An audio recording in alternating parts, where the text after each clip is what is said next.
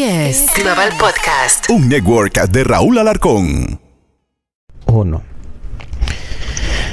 Hola, ¿cómo están amigos? Los saluda su amigo Terry en, eh, en un, en, un episodio más de podcast Se Tenía que Decir y en esta ocasión me acompaña a mí un, reportero, eh, un, un periodista ya con muchos años de trayectoria, que siempre está en el lugar de la acción, eh, oriundo de Baja California, él es José Ibarra, que se animó a ponerse su chaleco y, y ponerse su mochila y viajar hasta Ucrania para, para documentar eh, todo lo que está sucediendo con esta guerra. José, bienvenido.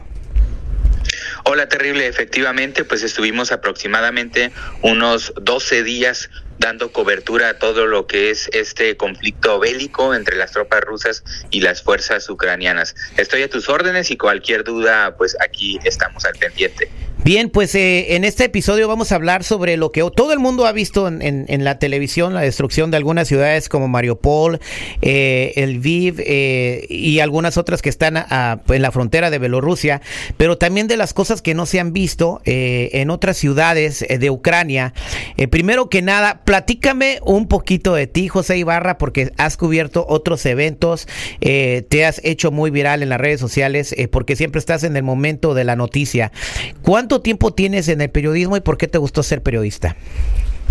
Bueno, yo tengo 18 años ya en los medios de comunicación. Siempre tuve la inquietud de dedicarme específicamente a la televisión en el momento, no existían todavía las redes sociales, y a cuestiones de noticias. Siempre tuve muy claro desde pequeño y en la manera en que después me fui desenvolviendo en la etapa universitaria, que fue la carrera de comunicación, me fue gustando más y después entré ya a una televisora local en la ciudad de Tijuana. Ahí inicié y me formé durante varios años, se llama Síntesis TV. Después pasé a un periódico local en Tijuana, muy conocido en esa región, que se llama Frontera, y desde hace ya más de un año y medio decidí independizarme y sacar mi propio medio digital.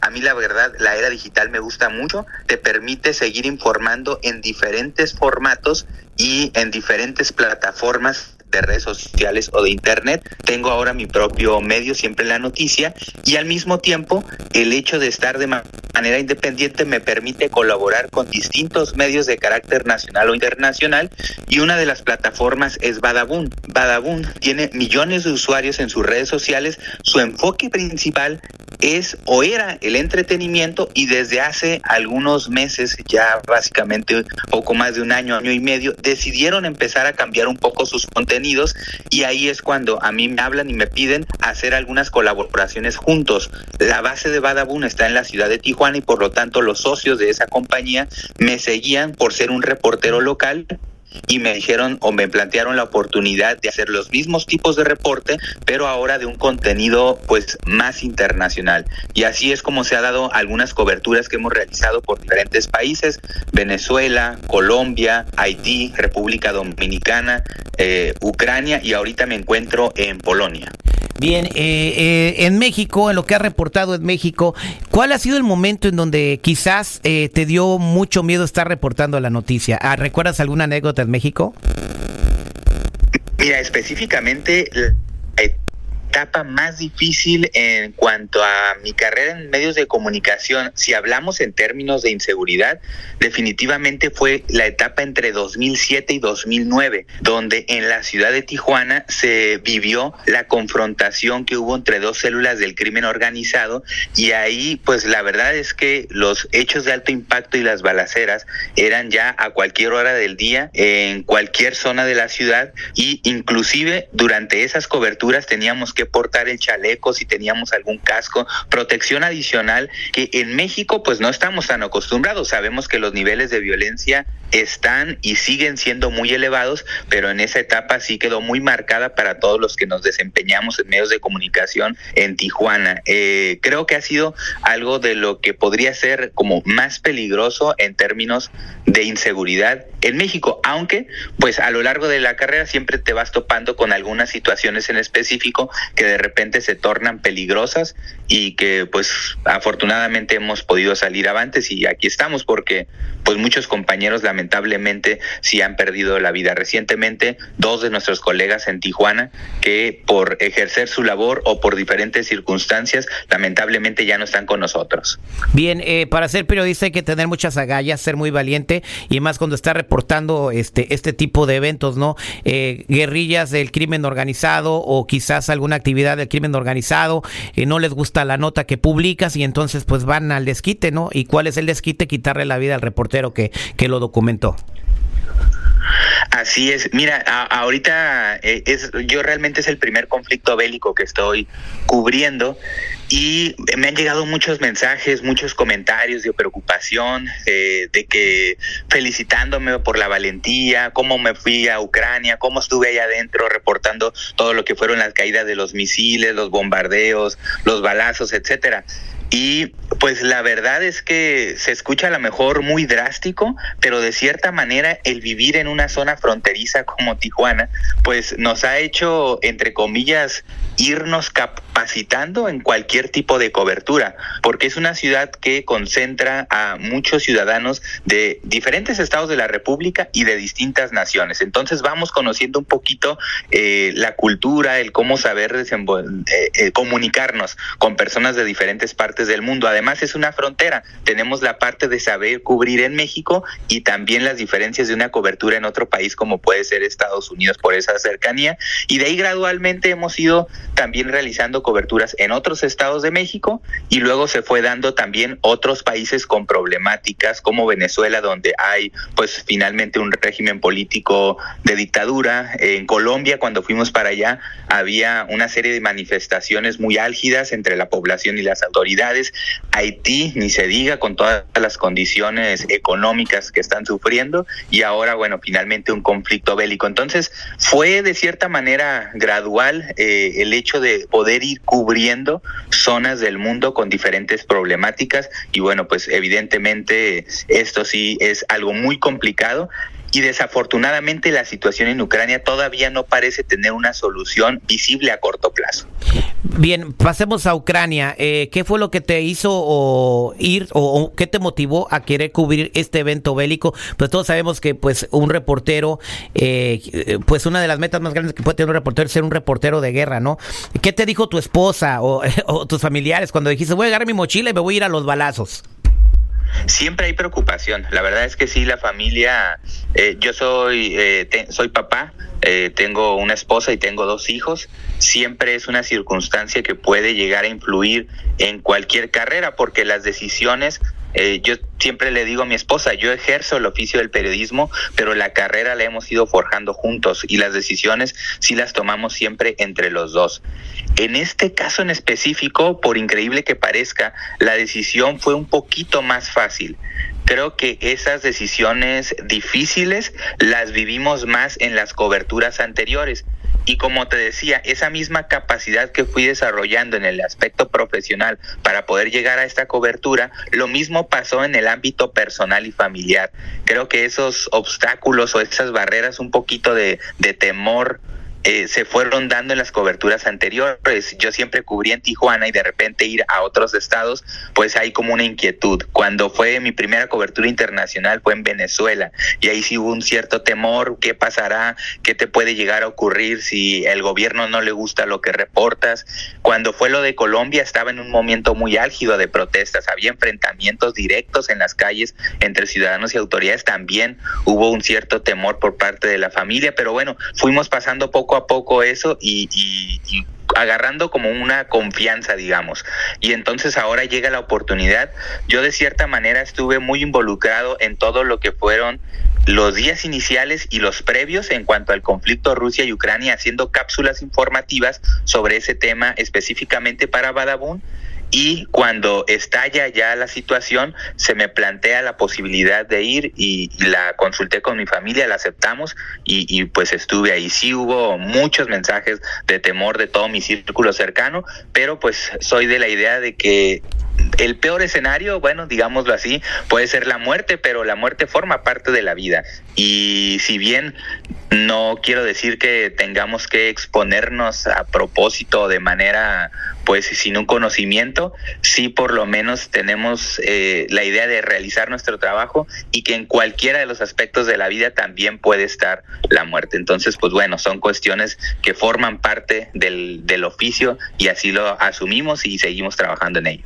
Exactamente, José. Ahora eh, quiero que me platiques eh, eh, lo que has vivido en esta guerra, cuál fue el momento en que tuviste más miedo, cuáles son las peores cosas que has visto en tu cobertura en la guerra de Rusia contra Ucrania y si tú crees verdaderamente que, que, Vladimir Putin está haciendo o está deshumanizado ya de la manera que está llevando este conflicto. Bueno, nos iríamos ahí por partes. Fíjate no, generalmente me gusta reportar exactamente lo que puedo comprobar, lo que puedo ver y lo que le puedo dar al público. No me gusta hacer de repente mucho las interpretaciones, eso me gusta más dejárselo a la gente porque si seguramente te has dado cuenta hay hay posturas en este tipo de conflictos, son dos bandos en este caso pues muy marcados, Ucrania y los países que lo apoyan y Rusia a su vez.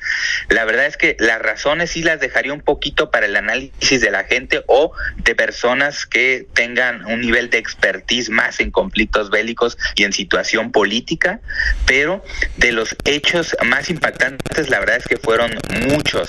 Desde la entrada al país, nosotros entramos un día que era ya de noche y el ir recorriendo las carreteras con básicamente todo a oscuras, sí fue una sensación de entrada, pues con un cierto como temor, pero al mismo tiempo pues responsabilidad de que teníamos que hacer nuestra labor y esa primera impresión no, no se me olvida. También evidentemente vinieron muchos primeros momentos y esos son los que más te marcan. La primera vez que escuchas las alarmas antimisiles es algo que te causa mucho impacto porque el sonido sigue siendo el mismo que se utilizaba, por ejemplo, en la Segunda Guerra Mundial.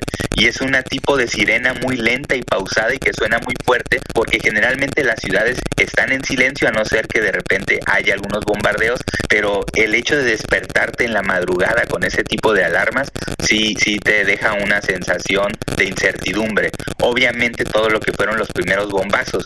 Fíjate, nosotros llegamos primero a El Vip o Leópolis, que es la ciudad que se encuentra más en la frontera, más cercana a la frontera de Polonia y donde entre comillas se supone es de las más tranquilas, la que ha concentrado al mayor número de ucranianos. La primera noche que nosotros estuvimos ahí se dio el primer ataque con bombardeos o misiles en esa ciudad y fue los que nos despertaron de madrugada. Entonces sí fueron estruendos muy fuertes. Fue aproximadamente entre las cinco y media y seis de la mañana. Nosotros ese día nos íbamos a despertar a las seis y media y sí fue cuatro misiles que cayeron cerca del aeropuerto de El Vip. Y bueno, esa fue nuestra primera cobertura, digamos, más fuerte en sentidos o términos de guerra. De ahí fuimos a Kiev, que es la capital de Ucrania y en donde ahí sí ya los enfrentamientos son mucho más marcados. Eh, ahí sí fueron constantes, pues estuvimos eh, cinco días, fueron constantes los bombardeos, no dejábamos de escucharlos y eh, una de las coberturas que nos ofrecieron las personas que nos estaban ayudando a cumplir la agenda, que son personas evidentemente locales a los cuales pues les pagamos para trabajar con nosotros, nos iban a llevar a un campamento en donde las tropas rusas habían llegado a esa zona y las fuerzas ucranianas habían recuperado el campamento. Entonces nos iban a llevar a documentar, eh, pues básicamente lo que habían dejado los rusos, pero no pudimos ni siquiera llegar a ese punto porque en medio hubo enfrentamientos y nos tuvieron que resguardar en este caso. o sea que te, José, te tocó ver, te tocó ver enfrentamientos ya, lo que es una guerra soldado contra soldado mientras se estaban trasladando esa área nos estaban trasladando y no llegamos al punto en donde yo viera las armas disparando, pero haz de cuenta es una zona que ya quedan muy pocos habitantes, a pesar, nada más para que tomemos una dimensión, es la capital de ese país. O sea, si tú estás escuchando esto, ubícate en tu país y que en la capital estuviera prácticamente ya muy desierta. Entonces, es una zona de mucho silencio, íbamos ya acercándonos casi a llegar y de repente se empezaron a escuchar muy intensos los balazos, los bombardeos y los móviles que nos llevaban éramos un convoy de unos cuatro automóviles aproximadamente, porque íbamos con varios de prensa internacional de distintas naciones y nos tuvieron que resguardar por dos o tres horas en el estacionamiento de un almacén y estar escuchando constantemente todos esos bombardeos. Esa experiencia, fíjate lo que son las cosas, pudimos documentar muchos de las de misiles, de los daños, de, de las alarmas, toda esa cuestión que implica una guerra y esa que creo fue una de las experiencias más fuertes pudimos documentar. ¿Por qué?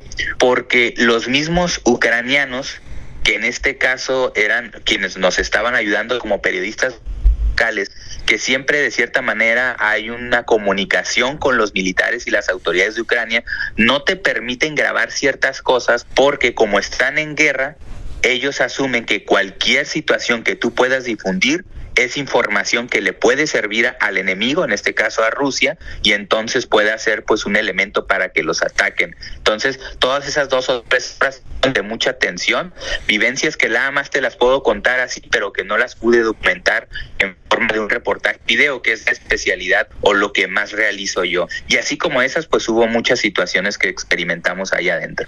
Bien, eh, ahora vamos a hablar del lado que no se ha visto en la televisión y que me llamó mucho la atención siguiéndote en tus redes sociales. Eh, no sé si fue un fin de semana, pero tú estabas de, eh, en un lugar, lo, que conocemos como la pulga, un tianguis, donde la gente estaba, pues salió a comprar, pues como si fuera un, país sin un conflicto de guerra, y también de ahí te trasladaste a lo que se conoce en Estados Unidos como una mall, un centro comercial lujoso, también que estaba lleno de gente y la gente seguía consumiendo y comprando como si no eh, pasara absolutamente nada. Entonces, eso también llama la atención porque es el otro lado de la guerra que no se ve en, los medios masivos, que no vemos en Fox, en CNN, en los noticieros principales en la Unión Americana. No sé si porque no venda, pero a mí sí me llamó poderosamente la atención que la gente como que sabía que no le tenían miedo a la guerra, José.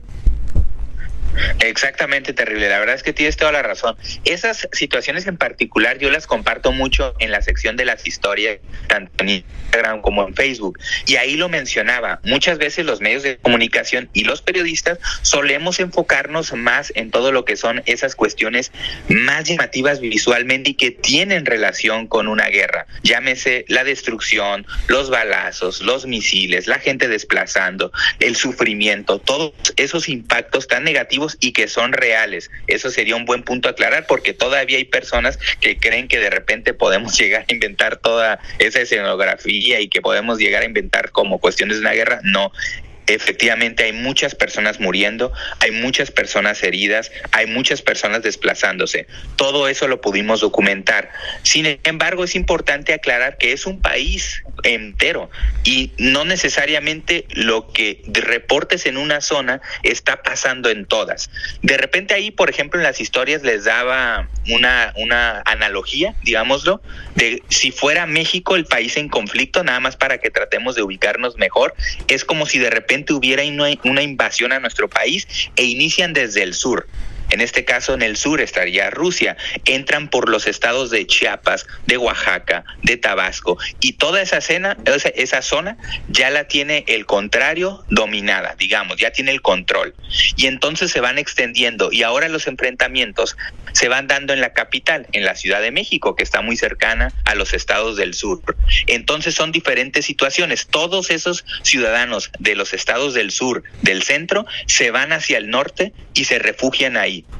Y entonces ya tenemos tres escenarios en un mismo país.